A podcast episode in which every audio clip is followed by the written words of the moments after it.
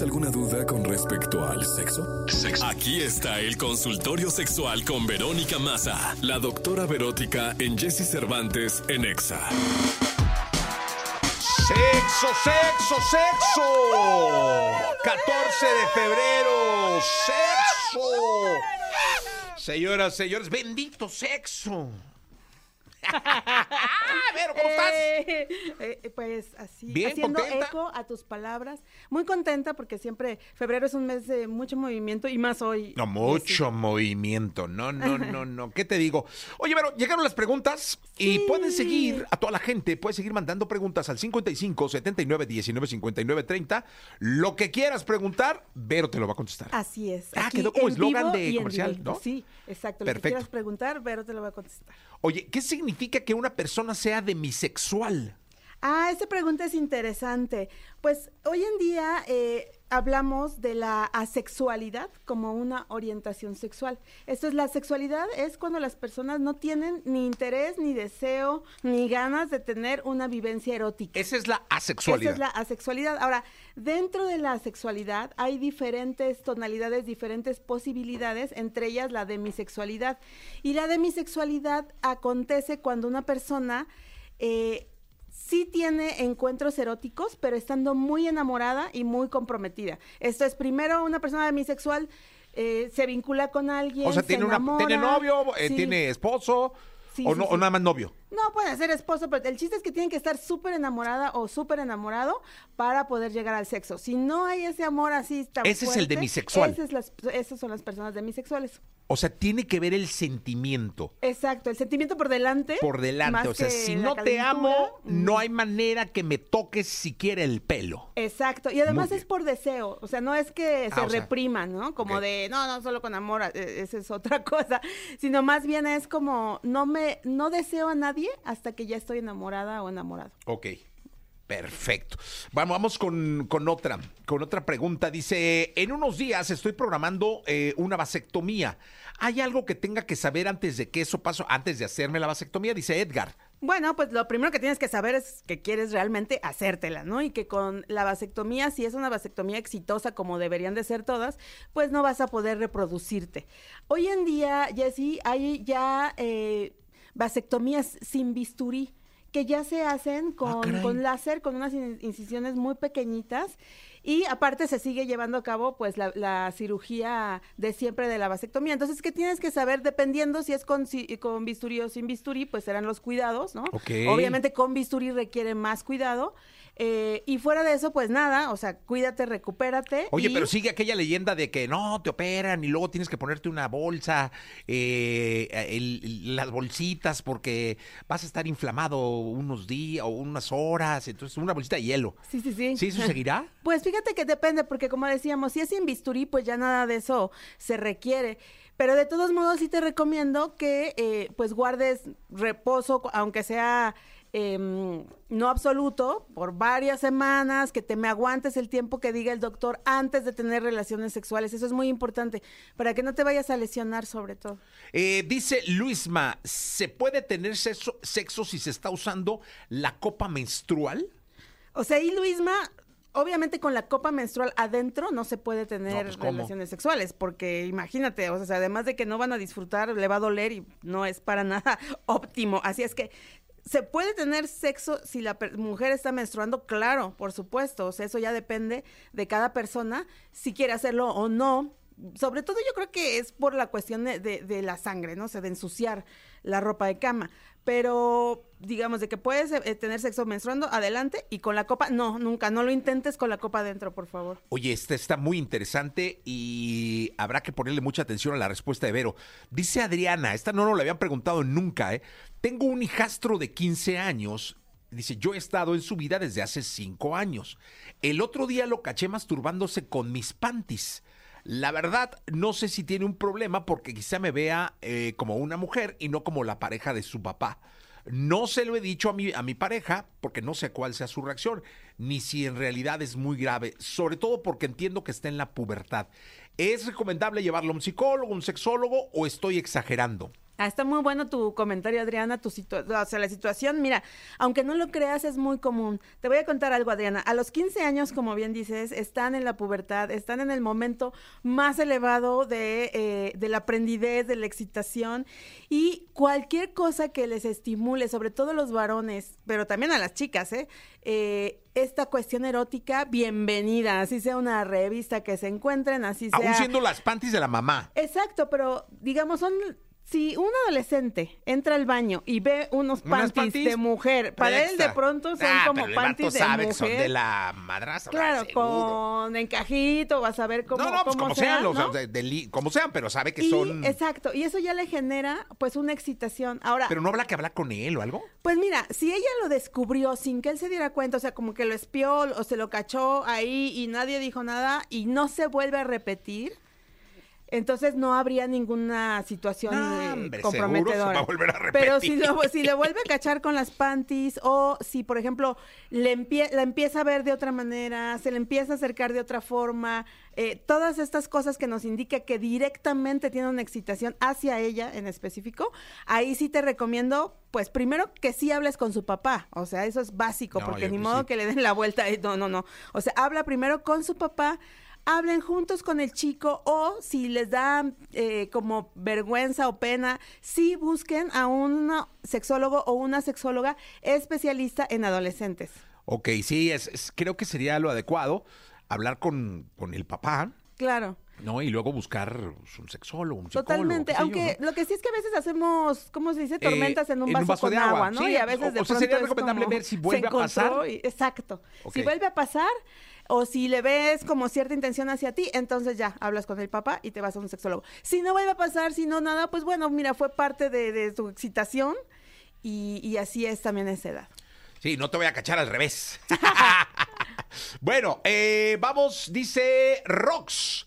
¿Es cierto o es mito eso de que entre más grandes son los músculos del hombre, más pequeño es su paquete? Se me dio mucha Ay, risa. bendito Dios que no estoy mamey. Oye, Rox, eh, no, mira, ese es como uno de los múltiples mitos que hay en torno de la erótica, particularmente vinculados con el tamaño del miembro masculino. ¿eh? Se decía que dependía del tamaño de los pies, del tamaño de la nariz, de las manos, y luego se dice que si tienen los músculos muy desarrollados, tienen el pene chiquito. La verdad es que todo eso es de la imaginería popular Sí. y no, o sea, no, no hay un referente que tú puedas ver así a simple vista y determinar el tamaño del pene. No, luego se lleva uno unas sorpresas que dices, ay, este, todos los indicadores decían que, que era diferente y resulta Oye, que- eh, y luego había una leyenda de que tenía que ver con el número que calzabas, ¿no? Sí, ¿te acuerdas, Este no? De tiene pie mientras más chico y sí, sí, O sea, sí. hasta la fecha está ese dicho Sí. como él calza grande, se sí, dice, ¿no? sí. Bueno, Pero no es cierto. Exactamente, sí. Él calza grande, como Ajá. calza chico. Bueno, dice eh, por WhatsApp, dice Julio, dice, tengo una duda. Después de retirar el Mirena, Ajá, el sí, eh, el sí, endoceptivo. eh, ajá, eh, ¿cuánto tiempo puede pasar para quedar embarazada? Bienvenida a la nueva sexóloga. Eh, saludos y muchas gracias. Ay, muchísimas gracias por, por la linda bienvenida. Yo, de hecho, yo también eh, soy usuaria del, de ese endoceptivo, el Mirena, Ajá. que es un... ¿Por qué es un endoceptivo? Porque por un lado funciona como un DIU, o sea, es una T, pero ya no es de cobre, sino de un polímero, y a la vez tiene una pequeña mini capsulita que va liberando hormonas a lo largo de entre 5 y 7 años. Entonces tienes como por un lado la protección de barrera y por otro lado la protección hormonal. Cuando te retiran el Mirena, se dice que tiene que te dan un margen de seis meses para que eh, la mujer que lo portaba vuelva a recuperar la fertilidad. Pero puede suceder que la recupere antes. O sea, ponte que entre tres y seis meses después de que te- se retire el Mirena, se pueden embarazar y es muy importante que cheque su periodo menstrual porque de eso depende también. En el momento en que ella empiece a menstruar regularmente, eh, después de que le retiren el Mirena, pues ya se puede embarazar. Ah, mira, seis- de tres a seis meses. ¿no? Aproximadamente. Mejor cuídate, hermano. No vaya Sí, a ser, o sea, ¿va? desde que se lo retiren, mejor usen preservativo Sí, y vayan vale, viendo y sí. Porque... Eh, Jessica dice, eh, fíjate, se puede, se puede decir que un hombre tiene preferencias cambiantes cuando se supone que es heterosexual, pero cuando se emborracha tiende a besar o a intentar besar a otros hombres. Está bueno eso, No Jessica. vaya pedo. Eh, Perdón, que se ha puesto este compa, ¿no? Pero sabes que, Jessy, cada vez es más común eso, como que ya no hay tanto barrera y no está, no es extraño, ¿saben por qué? Hoy en día quienes nos dedicamos a la sexología ya hemos entendido en base a experiencias de investigaciones y demás que la sexualidad realmente es fluida. La cuestión de las orientaciones sexuales nos sirve para, de alguna manera, ubicarnos eh, que- en torno a nuestras preferencias y a quienes vamos, de quienes nos enamoramos. Pero realmente ya se sabe que eso puede cambiar a lo largo de la vida, que realmente podemos sentir atracción por personas más allá de su sexo o de su orientación sexual. Entonces, ¿qué puedo decir de alguien que tiene preferencias cambiantes? Pues más que preferencias cambiantes, yo pensaría que está viviendo una fase eh, o que su sexualidad es fluida y que por eso le pasa eso. Ahora, otra cosa es este patrón común que hasta que ya tienen alcohol en la sangre, empiezan a tirarle la onda al compadre y empieza y se vuelve como algo repetitivo. Entonces ahí sí, si eso pasa solo cuando la persona se emborracha, entonces hay que ver qué está sucediendo porque puede ser también que esté reprimiendo una orientación sexual mucho más Ah, marcada. Y ya cuando se relaja, no, hombre. Sí, exacto, porque una cosa es la sexualidad fluida que tú dices, bueno, de pronto experimento y si se presta y hay una chica, yo siendo chica, pues vamos y listo. Pero otra cosa es que cuando se emborrache, siempre pasa eso. Oye, eh, ahí te va, está buena. eh. Berta dice, ¿en qué caso sería necesario consultar a un sexólogo o sexóloga? Ay, Berta, pues hay un montón de casos. Eh, primero, y el que la mayoría de las personas ubica, cuando hay alguna problemática de salud sexual, cuando se padece alguna disfunción que no permite que la erótica se desarrolle de manera correcta. Pero la verdad es que los sexólogos y las sexólogas nos dedicamos a mucho más. Eh, enseñamos el placer, cómo tener mucho mayor placer, que es eh, en buena medida de lo que nos fascina hablar aquí en Exa eh, a Jessy y a mí, de cómo poder mejorar tu desempeño erótico. También hablamos de reproducción, si buscas reproducirte y no lo has logrado, o al revés, quieres tener un buen control natal, si tienes alguna circunstancia vinculada con tu orientación sexual, como el ejemplo del que hablábamos, ¿verdad? Si te pasa eso cuando te emborrachas, pues te recomiendo que hables con un profesional de la sexología. También cuando quieres eh, trabajar algo de identidad de género, que no te sientes a gusto en tu cuerpo y, y quieres ver qué está sucediendo. En fin, hay muchas cosas. También mucha cuestión vinculada con las mujeres, con ser mujer, con el género. Entonces, la verdad es que hacemos un montón de cosas. Atendemos a adolescentes, a niños, a adultos, a personas mayores de 55 años. O sea, es un campo súper amplio, porque como yo digo, se trata de entender quiénes somos como seres humanos y pues explotar todo ese potencial que tenemos. Oye, tú, eh, me imagino que hay casos en donde llega alguien a atenderse y tú le dices, no, esto es para un psicólogo. Sí, bueno, em, por lo regular, yo creo que los casos más complicados son los que derivamos con sexólogos clínicos. Esto es que son médicos cirujanos y que se especializaron en sexología. Por ejemplo, yo soy comunicóloga y desde la comunicación me... eh, Te me especializaste especialicé en la- sexología, pero también hay psicólogos sexólogos, biólogos sexólogos, médicos sexólogos. Entonces, sobre todo derivamos mucho cuando son situaciones que necesitan un tratamiento farmacológico o cirugías y que como nosotros no podemos recetar ni tratar, eh, remitimos. Por lo regular, eh, el sexólogo o la sexóloga debe estar capacitado para atender cuestiones psicológicas, pero si vemos que es necesario eh, canalizar con otros especialistas, claro que lo hacemos. Ah, pues qué bueno, qué bueno, qué bueno saber y aprender, sobre todo ver. Oye, a- a- ayer grabamos un piloto para, para Sí, un proyecto que traemos y todo, y fíjense que Vero llevó un clítoris. Es decir, todo mundo asume que el clítoris es solo un, pues un botoncito, botoncito.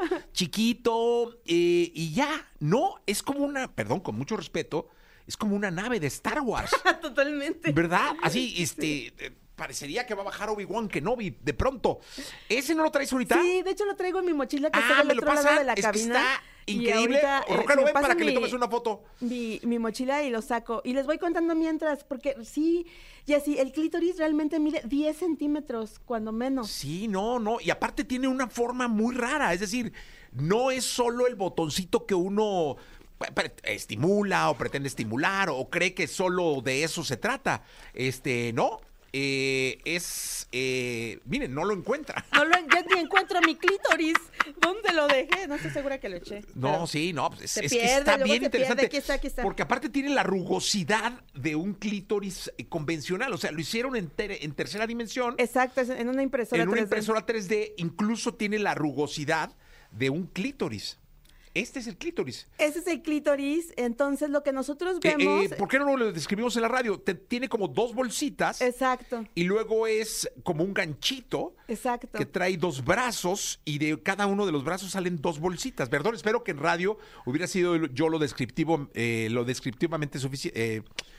Bueno, que, que me hubiera dado a entender, ¿no? Fíjense cómo me pongo hasta nervioso porque lo vi muy grande. Agarró el clítoris y se puso Sí, nervioso. claro, por supuesto. Sobre todo porque nunca había agarrado las bolsitas del clítoris. ¿Sabes cómo lo defino yo o lo, lo explico? Como un pingüino, como un pingüino que, que tiene sus alas un poco abiertas Pero y con va testículos. caminando, mira, así tin, tin, tin, Sí. bueno, con unos testículos O sea, Sería colgando. como un pingüino. Pero está muy Realmente, raro. y lo que eh, vemos es esto, ¿no?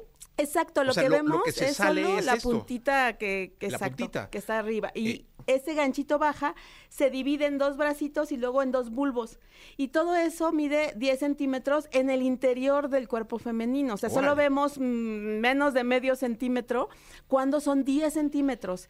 Y la buena noticia es que el clítoris es el único órgano en los cuerpos femeninos y masculinos cuyo único objetivo es generar, generar placer. Entonces, esta, esta cosita preciosa de 10 centímetros, extravagante como nave espacial, sirve solo para darnos placer. Entonces, hay que explorarlo y entender que si bien estimulamos la cabecita, la puntita, eh, todo, todo tiene terminaciones nerviosas y todo lo vamos a sentir, aunque solo se vea por fuera la, la cabecita con su capuchón. Ese no tiene el capuchón de- del clítoris, porque ya es solo el mero clítoris. Ok, el puro clítoris. Fíjate que deberías, con mucho respeto, lo digo, deberías de conseguirnos uno de estos para que sea como el clítoris de la buena suerte Ay, y lo claro. dejemos aquí en el programa. Me fascina. Estaría increíble, ¿no? Que cada, que dejemos aquí al centro. Es más, tengo El- uno rojo. Ah, ese. Que lo voy a traer así que combinan con tus lentes además. Maravilloso. Y ese se va a quedar aquí de Que se nuestra- quede como el clítoris de la buena el suerte. clítoris de la buena suerte. Y Yanisita se encargue de quitar y poner el clítoris, con mucho respeto, Yanisita, eh, cada que empiece el programa. Me encanta, lo voy a ¿Te traer parece? el lunes. Porque Pero sí es rockero, rosa. Porque Ajá. la verdad es que yo no lo, no lo, no, no, no lo conocía de esta forma. Exacto, Pero no, ¿cómo se aprende increíble. con Vero? Gracias, Vero. Ay, al contrario, gracias, Jessy. ¿Dónde te pueden localizar? Eh, en mis redes sociales. En Instagram estoy como Vero Masa, el Masa es con Z. En Twitter o X estoy como DRA Verótica, Verótica con K. Y en Facebook como la doctora Verótica, Verónica Masa Bustamante. Y bueno, pues hoy que es 14 de febrero, pregúntenme, díganme Sí, eh, lo todo lo demás y vamos a hablar de esto. Pero que no solo sea hoy, ¿eh? Todo el año. Todo el año. Ya está aquí el clítoris de la Del- suerte de la buena suerte. El clítoris de la buena Ajá. suerte. Con mucho respeto, no se vayan a ofender. Sí, no. Eh, gracias, Vero. Vamos con música, 825. Gracias a ti.